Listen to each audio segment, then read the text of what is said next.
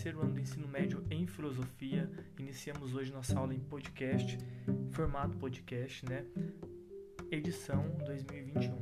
Então, com essa aula, iniciamos hoje, antes de abordar o tema do bimestre, que é sobre moral e ética, fizemos menção, né, à vinheta do programa Altas, Altas Horas, né, que representa mais de 20 anos a programação na TV aberta brasileira. E esse programa vem de encontro à filosofia na medida em que ele também aborda né, as vicissitudes da vida com o perfil jovem, né, dá, é, traz o jovem como protagonista para a arena do programa e envolve, né, a partir do seu âncora, o Serginho Groisman, é, esse público que, assim como a filosofia na etapa do ensino médio, também traz como essencial né, esse pensar para esse público também. Lembrando que em 2017 tivemos a oportunidade de participar dessa programação lá nos estúdios da Globo, em São Paulo, com a galera, né, com os formandos de 2017 da Escola Estadual São José, a Emanuel Pinheiro, a Padre José Daniel e a Escola Joaquim Viana de ATI. Né? Então foi uma oportunidade, uma experiência única para nós, né, corpo docente, mentor do projeto, também para os alunos daquele período. Né? Então fica a nossa menção a essa programação que é faz parte da cultura né, midiática e da cultura industrial ah, do contexto brasileiro. Né? Voltando para o nosso tema em questão, iniciaremos então dando continuidade, na verdade, ao tema moral e ética que está presente na emenda do primeiro bimestre em filosofia na turma terceiro ano do ensino médio, né? E o assunto se restringe exatamente, se restringe, na verdade, exatamente em torno desses dois conceitos, moral e ética, conceito de moral e de ética, o caráter histórico e social da ética e da moral, as principais concepções e a concepção de liberdade que está atrelada também a este conceito filosófico, ok? Bom, pessoal, antes de aprofundar esse tema, né, quero retratar com vocês algumas atividades que já foram encaminhadas anteriormente, né? Fizemos uma avaliação diagnóstica pensando um pouco como a filosofia foi abordada na emenda do ano passado para as turmas do segundo ano do ensino médio, né? E fizemos esse resgate a partir da avaliação diagnóstica. Então foi questionado é, qual a essência da filosofia, qual o significado da palavra filosofia, né, que seria amigo pela sabedoria e tudo mais. Outras questões seguiram sobre a relação entre senso comum e ciência, qual a diferença entre eles, é um assunto que também vocês viram ano passado, né? A ciência ela trabalha com método, com técnica, né? Ela tem todo um rigor que segue a razão como elemento indispensável. Já o senso comum ele já é mais descompromissado, embora se orienta como um tipo de conhecimento, mas ele não tem o rigor científico, né? Depois é questionado a vocês também sobre a discussão sobre Sócrates, né, como um, um autor indispensável que se tornou um marco na filosofia ao centralizar o, o ser humano como objeto de investigação indispensável para a compreensão da, da vida, né? Embora a filosofia ela aborda reflexões, ela nunca traz uma resposta pronta para sua vida, mas ela suscita a partir desse autor e sua teoria esse olhar para o ser humano, né? O que nós chamamos de antropocentrismo. O ser, o, o ser humano na filosofia a, não só tenta justificar e entender o dinamismo da vida a partir dos elementos da natureza, mas também compreender o ser humano a partir do seu eu, né, sua subjetividade e também na sociologia, na própria filosofia, a sua exterioridade, a coletividade. Né? Então, foi um filósofo indispensável. E os escritos que nós temos sobre ele materializados foram elencados por seu discípulo, né, o Platão, que também uh, traz algumas contribuições indispensáveis, né? Depois colocamos também em evidência né, a frase do cogito ergo sum, penso logo existo, né, o elemento da racionalidade de Descartes, importantíssima, né? Algumas obras importantes como a de Montesquieu, O Espírito das Leis, quando ele fala da estrutura política, legislativo, executivo, judiciário. Pensamos também é, um pouco sobre os autores, o Rousseau, né? Jean-Jacques Rousseau, os autores contratualistas, né? Aqueles que elencaram a concepção do, que deveria ser o Estado, de como deveriam ser as leis e as regras, de como deveriam ser os governantes. Então, alguns tipos ideais que a teoria cria para que na prática nós tentemos elencar e aplicar. Mas o grande desafio é exatamente esse, né? Aplicar. Né? É autores clássicos também, é, na verdade modernos, né, como a obra de Nicolau Maquiavel sobre o príncipe, né, como deveria ser o reinado, assim como também Thomas Hobbes, o Leviatã, como deveria ser o Estado, como que o Estado deve ser compreensível ou compreendido a partir da perspectiva e da ótica social. Né? As pessoas se divergem com relação a isso. Né? Alguns, os liberais defendem a ideia de um Estado mínimo, uh, os as pessoas que se veiculam ao estado de bem-estar social defendem o estado forte, atuante e, e presente, né? E você, o que você pensa com relação a isso? As suas leituras te levam a crer sobre o que com relação ao estado? Você defende o estado mínimo em que ele não tem participação na sua vida ou o estado essencial em que o estado consiga, né, te possibilitar uma série de acessos e direitos que talvez você, a sua condição econômica, a sua posição social não te permita ter. Né? Então é importante compreender esses elementos para também nos posicionarmos politicamente. Entre, entre, aí a gente entra numa série de discussões e de contribuições de autores diversos, da antropologia, ah, sobretudo da ciência política, da sociologia e filosofia também. Então essas leituras são indispensáveis para nós compreendermos o ambiente em que nós permeamos, do aspecto político ao existencial de modo geral, ok? Então, o ano passado o assunto se envolveu em torno disso, né? Os autores contratualistas Jean-Jacques Rousseau e assim por diante. Agora, nós aprofundamos um pouco sobre as concepções do que é certo e errado, porque discutir ética e moral dentro da filosofia, como ela aborda isso, o que a sociedade compreende por ética e moral, o que a, o que a filosofia compreende na teoria como ética e moral. Né? Então, são conceitos que vêm para que nós né, abordemos já que fazem parte da sociedade, estão presentes ou ausentes em algumas situações. Né? Vamos a ela que é a ética? Tradicionalmente, ela é entendida como um estudo ou uma reflexão sobre os costumes ou, as, ou sobre as ações humanas. Né? É uma disciplina filosófica que tem por objeto de estudo os julgamentos de valor, na medida em que estes se relacionam com a distinção entre o bem e o mal. Então, a ideia de certo, errado, bem ou mal se apresenta na sua conduta e na sua forma de percepção da vida, a partir daquilo que você compreende como correto, exercício da sua ação dita sobre você. Não é só basta acreditar que eu sou o correto, mas a minha ação ela acompanha aquilo que eu penso, ou eu fico só mesmo no campo das ideias. Então, o desafio é exatamente você materializar em ação aquilo que você compreende como correto em teoria, né, em pensamento. Olha que desafio. Então a teoria chama atenção para isso. O cidadão, ele age eticamente, embora ele se veja sendo alguém ético. Então é importante que haja uma proximidade entre ação e pensamento, né? A ética é a teoria ou a ciência que estuda o comportamento moral dos homens em sociedade. Eis a primeira anotação. Anotem aí no caderno de vocês que agora válida é, será validado melhor como atividade, como atribuição que vocês encaminharão na forma que achar melhor para o professor, seja pelo WhatsApp, seja pelo material impresso que foi para quem recebeu impresso, seja, seja pelo Google Sala de Aula, tá? Mas anotem a seguinte frase: A ética é a teoria ou ciência que estuda o comportamento moral dos homens em sociedade, ou seja, ela é uma disciplina que estuda a moral. Vocês forem perguntados sobre qual a diferença entre a ética e a moral, já que na sociedade elas aparentam ser a mesma coisa, a ética está mais no campo da teoria, que estuda os princípios morais que está presente na nossa ação, que já é algo mais relacionado à nossa prática de vida. Então, ética, teoria, moral, prática. Isso no campo da filosofia.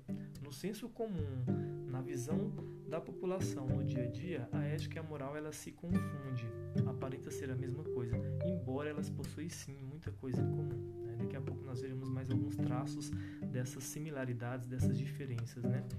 A concepção de bem, tudo que é bom, justo e agradável, conforme a moral é compreendido como bem. Tudo que é bom, justo, agradável, conforme a moral configura-se como bem. Então, o bem é a finalidade da ética.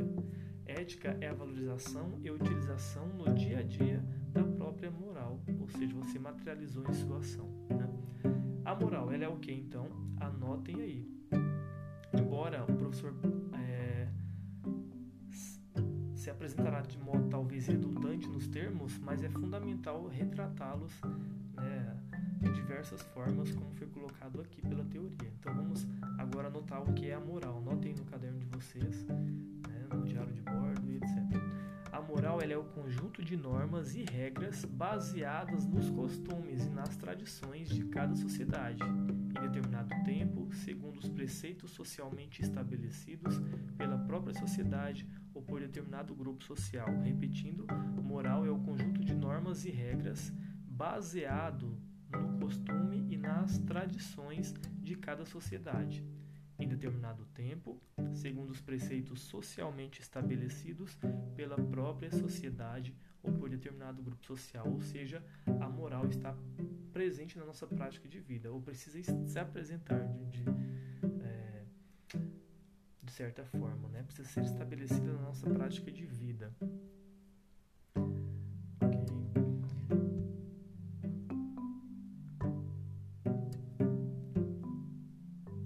Ética faz as seguintes perguntas: Isto é correto?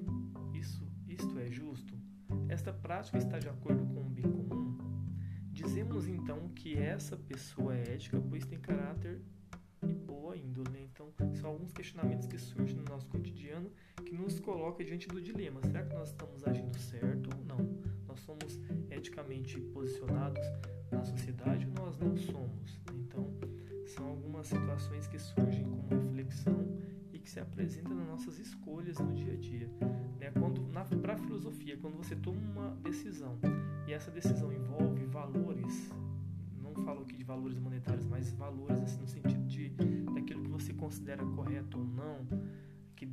fazer ou não deva fazer, nós chamamos de dilema. Então, quando você tem que fazer uma escolha, e essa escolha, geralmente, como toda escolha envolve ter que abrir mão de outras, você acaba vivenciando um dilema, né? Por exemplo, há pessoas que querem ter relacionamento fechado, mas vivem como se fosse né, manter um relacionamento aberto. Em algum momento isso não vai funcionar, né? As coisas vão confluir para que o seu relacionamento não vigore. É, ou no convívio, isso pode ser também pensando na questão do trabalho, você prioriza um tipo de trabalho, mas não consegue ter rendimento em outra coisa, não consegue conciliar. Então, quando você faz uma escolha, você tem que abrir mão de uma série de outras e faz parte dessa lógica do viver, né? Mas a ética, como que se apresenta nesse contexto, então? As suas escolhas envolvem, as suas tomadas de decisões envolvem é, esse compromisso com o ser moral e o ser ético?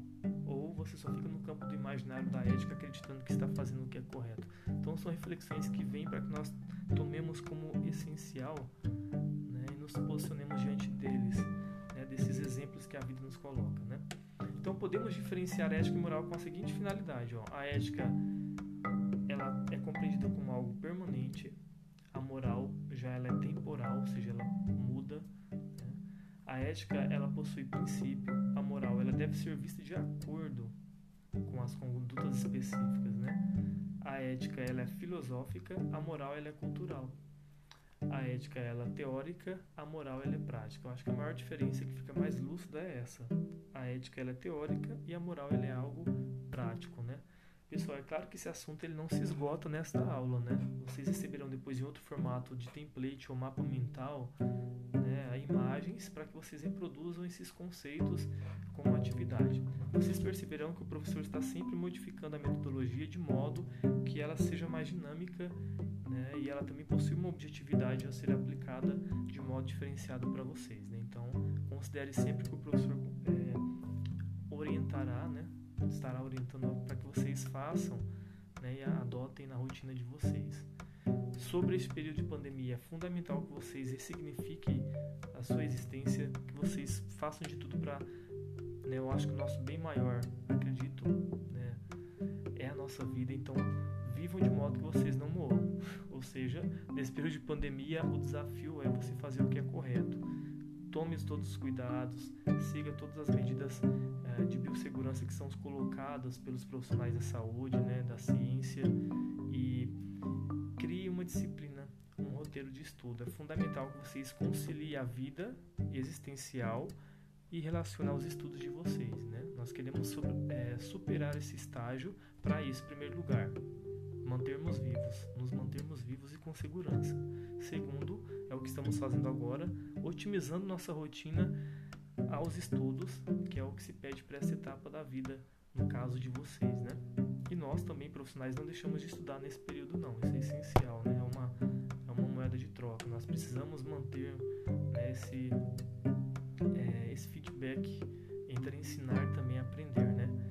Um outro conceito, voltando à teoria filosófica, dito isto, vamos pensar aqui novamente a, a, o papel da filosofia. Por que estudar a ética e a moral? O que vocês acham? Vocês são pessoas que agem eticamente com as decisões que vocês tomam em casa, em família, né, é, em sociedade. O que, vocês acham? Ou não? Vocês não têm esse compromisso de agir com responsabilidade. Olha só, para uma atividade que seguirá na próxima semana, na verdade é, já seguiu em algumas turmas, né? Mas seguirá será um material em template, né? Em imagem que eu reforço esses conceitos sobre a ética e a moral, né, como elementos da filosofia, mas que estão presentes na nossa vida, nas nossas escolhas, na nossa vida pessoal, no nosso relacionamento interpessoal e coletivo. Então é fundamental que levemos com seriedade esses conceitos. Né? As pessoas elas agem eticamente, a sociedade em que vivemos ela é ética ou ela se ausenta desses princípios fundamentais que são reforçados pela, pela religião. Isso é importante. A ciência destaca e estuda, né, enquanto conceitos, a moral e a ética, mas não é um elemento só isolado da ciência. Né? Ela se apropria desse elemento.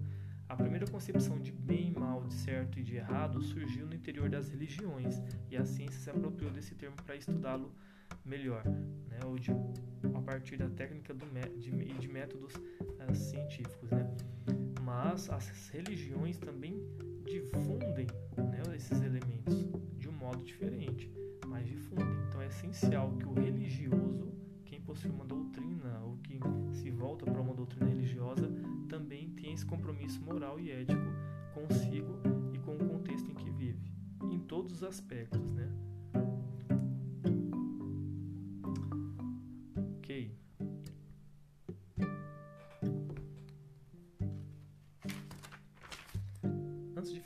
Algo importante para destacar também, pessoal,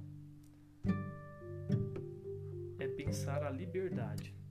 Né? Falar sobre o dilema de escolha entre certo e errado, nós precisamos trabalhar com a concepção de liberdade. E tem um autor na filosofia que aborda essa, esse conceito. Não sei se vocês já ouviram falar nele. É o Baruch de Spinoza, de 1632 a 1677. Um pensador de origem judaica viveu na Holanda durante o século XVII.